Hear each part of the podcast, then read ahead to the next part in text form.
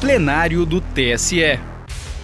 Direto do plenário, nesta quinta-feira, 23 de março de 2023, o Tribunal Superior Eleitoral confirmou a cassação do diploma, a inelegibilidade por oito anos e a multa de 500 mil em unidade fiscal de referência aplicada a José Davi Araújo Silva, do PTB, eleito vereador de Juazeiro do Norte, no Ceará, nas eleições de 2020. Ele foi acusado pelo Ministério Público Eleitoral de praticar abuso de poder econômico e compra de votos durante o período de campanha. O relator do caso foi o ministro Sérgio Banhos, que teve o voto referendado pelos demais ministros que compõem o TSE. Acompanhe.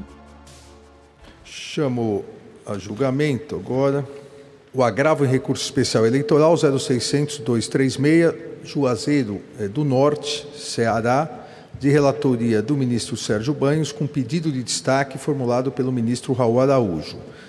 Recordando o caso, é um agravo interposto contra a decisão que negou seguimento ao recurso especial e manteve o acórdão regional que julgou procedente a ação de investigação judicial eleitoral proposta com base em abuso do poder econômico e captação ilícita de sufrágio nas eleições de 2020 na sessão por meio eletrônico de 10 a 16 de março, o processo foi destacado pelo eminente ministro Raul Araújo. Passo a palavra ao relator. Senhor presidente, senhora ministra, senhores ministros, nobre representante do Ministério Público, um cordial bom dia. Senhor presidente, esse processo, como já dito, já constou da pauta de julgamento da sessão virtual de 10 a 16, ou seja, o meu voto, que é um pouco extenso, confesso, já é de conhecimento de Vossas Excelências, razão pela qual eu farei apenas um breve, um resumo do mesmo, para não ser, para não fazer um pleonágio. Trata-se de agravo de decisão denegatória de recurso especial, interposto em face de acordo regional que, por unanimidade, rejeitou as questões preliminares de incompetência do juízo de primeiro grau e de cerceamento de defesa por utilização de prova emprestada e, no mérito, por maioria, negou provimento a recurso, a fim de manter a sentença que julgou procedente o pedido formalizado em AGE, proposta pelo MPE, para condenar o agravante pela prática de captação ilícita de sufrágio e de abuso de poder econômico, aplicando-lhe as sanções de cassação do diploma de vereador, inelegibilidade e multa na quantia de 50 mil UFIs. Passo, senhor presidente, desde já a análise do agravo em recurso especial. O presidente do Tribunal Regional Eleitoral negou seguimento ao recurso especial pelos fundamentos que estão listados às folhas 1 e 2, que pouparei Vossas Excelências da leitura. Eu concluo ao final desse tópico que o agravante não impugnou de forma objetiva e específica os fundamentos da decisão agravada, limitando-se a reproduzir, em grande parte, as alegações apresentadas no recurso especial com o reforço de alguns pontos e, além disso, atacou de forma genérica o fundamento atinente à incidência do verbete sumular 24, repetindo os argumentos de que não se trataria de reexame de prova, mas sim de expressa violação a dispositivos legais e constitucionais e de que o caso comportaria o reenquadramento jurídico dos fatos. Tal circunstância, senhor presidente, senhores ministros, a, a, meu sentir, inviabiliza o conhecimento do agravo no recurso especial com base no verbete sumular 26. Ainda que tal óbice, é, acaso superado, o, o agravo não prosperaria de qualquer sorte ante a inviabilidade do próprio recurso especial, e aí eu passo a tratar, em primeiro lugar, das questões prévias. A primeira é a alegada incompetência do juízo de primeiro grau. A jurisprudência desta Corte é no sentido de que, em regra, as instâncias civil e criminal são independentes entre si, de forma que o resultado da AIGE não está vinculado ao desfecho de eventual ação penal referente aos mesmos fatos, em razão dos seus objetivos distintos, e eu cito precedentes. Na espécie, depreende-se do aresto regional que a distribuição de ação de investigação judicial eleitoral ao juízo da 28ª Zona Eleitoral do Estado do Ceará foi realizada de forma automática, de acordo com as diretrizes estabelecidas no artigo 5 da Resolução 756 do TRE do Ceará, ou seja, o feito foi submetido à livre distribuição entre os juízos das zonas eleitorais do referido município. A nulidade decorrente de suposta inobservância de regras alusivas à definição da competência por prevenção, de qualquer sorte, tem natureza relativa e o seu reconhecimento demanda demonstração de efetivo prejuízo, sujeitando-se à preclusão, caso não suscitada em momento oportuno. Mais uma vez, cito precedentes. Embora o agravante alegue que a questão atinente à suposta incompetência do juízo foi examinada em primeiro grau de jurisdição e apreciada pelo Tribunal ACOR, depreende-se do acordo regional que a alegação de nulidade com base nesse argumento não foi suscitada na contestação, tampouco na audiência de instrução ou nas alegações finais, vindo a, vindo a ser defendida somente nos embargos de declaração opostos em face da sentença condenatória. Assim, a ausência de arguição de suposta incompetência relativa no momento processual oportuno acarreta a prorrogação da competência em razão da preclusão, mais uma vez, cito precedente.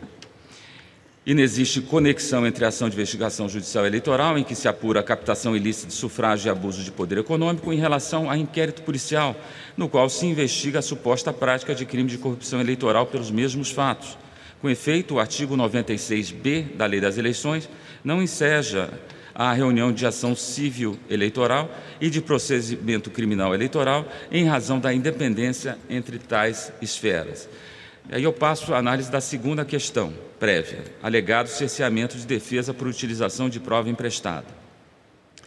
A respeito da possibilidade de utilização de prova emprestada em feitos eleitorais, esta Corte firmou o entendimento de que é possível o uso de elementos probatórios oriundos de inquérito policial, desde que observado o contraditório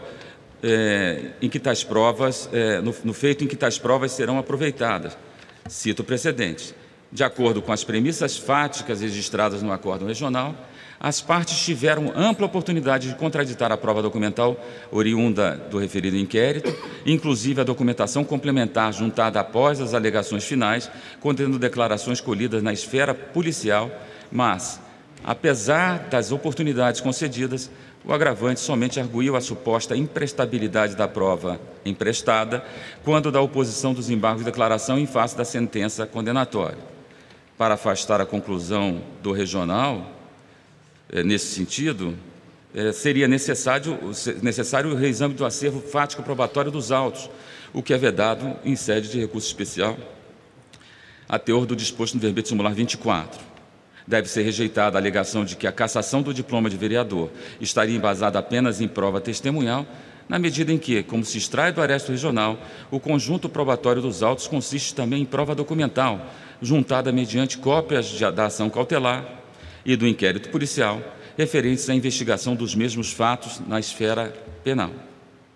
Não assiste razão agravante quanto à alegação de cerceamento de defesa e de ilicitude do uso como meio de prova de escutas telefônicas realizadas no âmbito do inquérito policial, pois a jurisprudência deste tribunal é no sentido de que, aí leio, desnecessária para a validade da prova a transcrição integral de diálogos gravados durante a quebra do sigilo telefônico. E faço referência a precedente da relatoria da ministra Maria Tereza de Assis Moura. E, como bem pontuado no parecer da Procuradoria-Geral Eleitoral, o agravante também possui acesso aos documentos no bojo do processo em que determinada medida cautelar e não demonstrou prejuízo da ausência da integralidade da degravação nesse processo, de modo que é incabível a declaração de nulidade nos termos do artigo 219 do Código Eleitoral.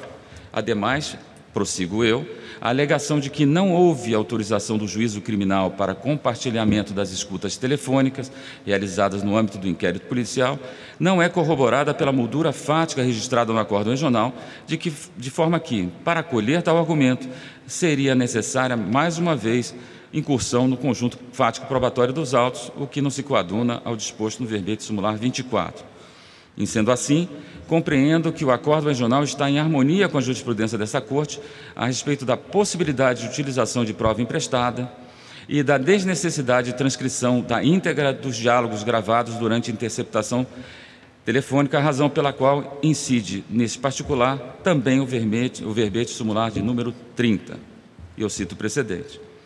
Enfrentada, senhor presidente senhores ministros, as questões prévias, eu passo agora à análise do mérito. O regional cearense, por maioria, manteve a condenação do agravante às sanções de cassação do diploma de vereador ineligibilidade e multa, por entender configuradas as práticas de captação ilícita de sufrágio e de abuso de poder econômico, tendo como base principalmente prova emprestada oriundo de inquérito policial e de ação cautelar de natureza criminal, ambas acerca dos mesmos fatos, levando em consideração também depoimentos de testemunhas colhidos em juízo. Nesse sentido, depreende-se do acordo regional que, no dia 10 de 11 de 2020, foi instaurado o IPL de número tal, autuado o PJE com número, inquérito policial de número tal, a fim de apurar a suposta prática dos crimes tipificados no artigo 299 e 350 do Código Eleitoral, na medida em que chegou ao conhecimento da autoridade policial a informação de que dinheiro proveniente de tráfico de drogas estaria sendo utilizado no financiamento da campanha do agravante. Foi deferida a expedição de mandado de busca e apreensão nos autos de cautelar de número tal, cumprido em vários endereços, entre eles o Comitê Eleitoral do Agravante, no qual foram apreendidos uma caderneta, um aparelho de telefone celular e outros documentos. A caderneta apreendida no Comitê Eleitoral do Agravante continha anotações de nomes de pessoas associadas ao fornecimento de serviços médicos, quais sejam consultas e cirurgias, assim como o fornecimento de óculos. Outra caderneta, obtida em busca e apreensão no âmbito do mesmo inquérito policial, apresenta a lista com nomes que correspondem aos constantes em relação a atendimentos realizados por médico oftalmologista nos meses de setembro e outubro de 2020 e o próprio agravante, em sua peça de insurgência, admite haver coincidência de 12 ou 13 pessoas. Foi autorizada a realização de interceptação telefônica,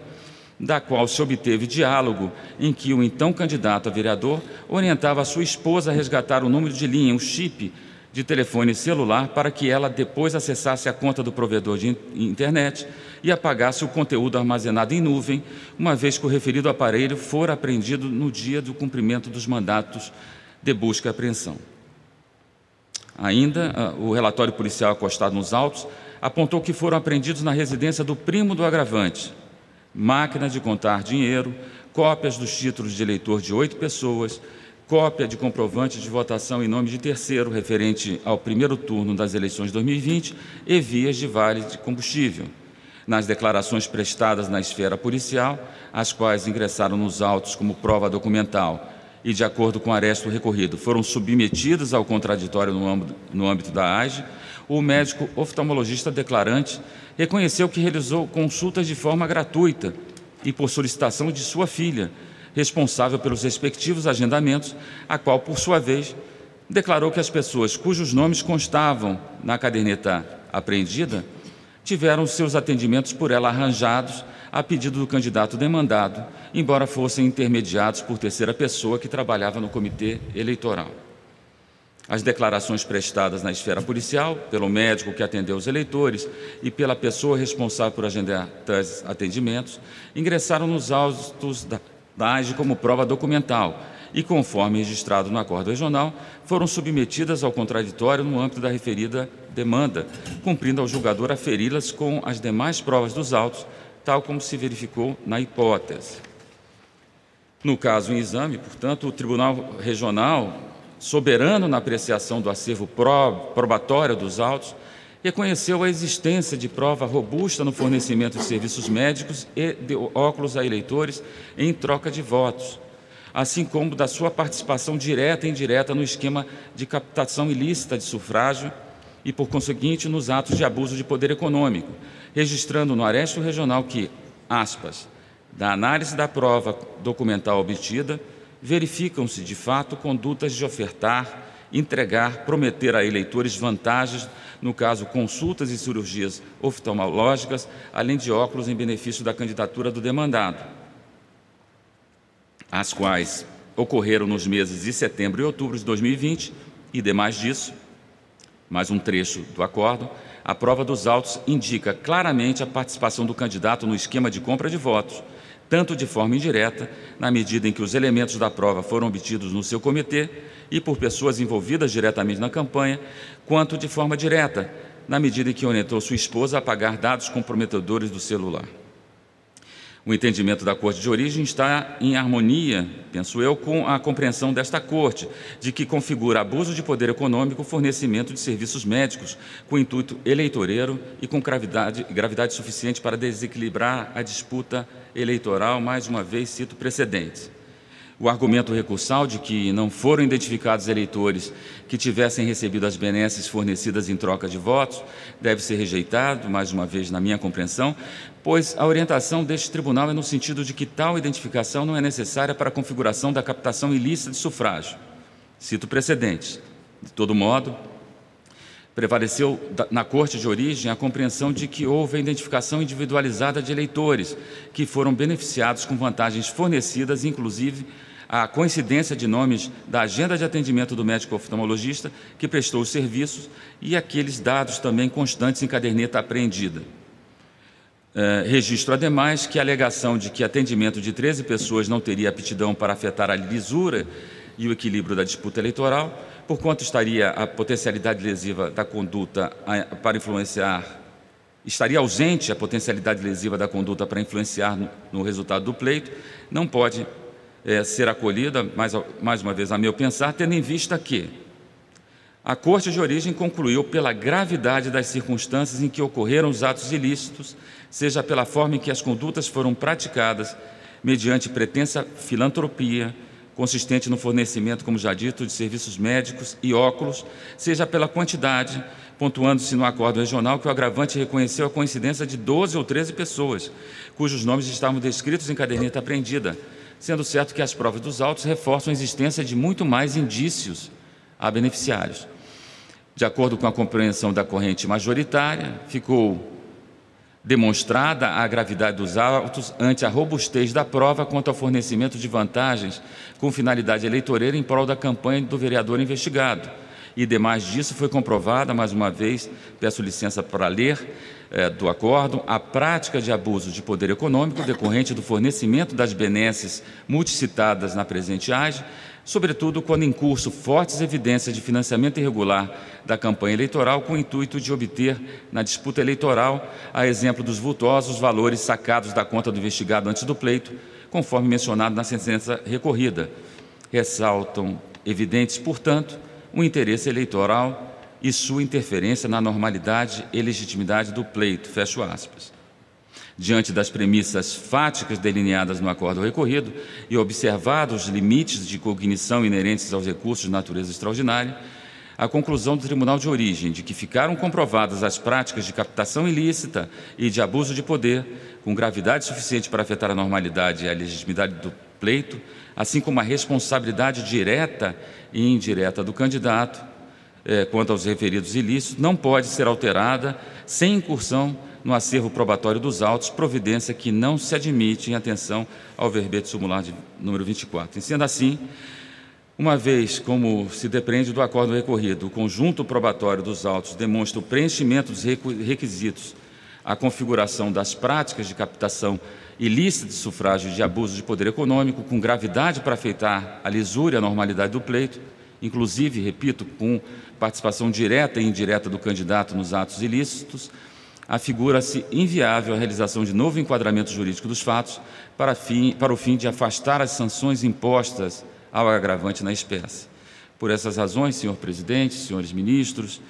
pedindo escusas pelo alongado do voto, encaminho o meu voto no sentido de negar provimento ao agravo de, em recurso especial eleitoral. É como voto, senhor presidente. Agradeço, ministro, o relator, o ministro Raul Araújo, que havia feito o destaque, informou que vai acompanhar o eminente relator. É, quer a palavra? Não há necessidade. Senhor presidente, só para explicar, eu havia recebido memoriais e me levaram a, a fazer o destaque para examinar mais de perto o caso, mas feito esse exame, eu estou acompanhando o eminente relator, aqui cumprimento pelo qualificado voto. Obrigado, ministro Raul. Há alguma divergência? Então, o tribunal, por unanimidade, rejeitou as questões preliminares. No mérito, negou provimento ao agravo recurso especial nos termos do voto do relator. Para mais informações, procure na Justiça Eleitoral pelo RESP 0600 236 41. Justiça Eleitoral, a justiça da democracia.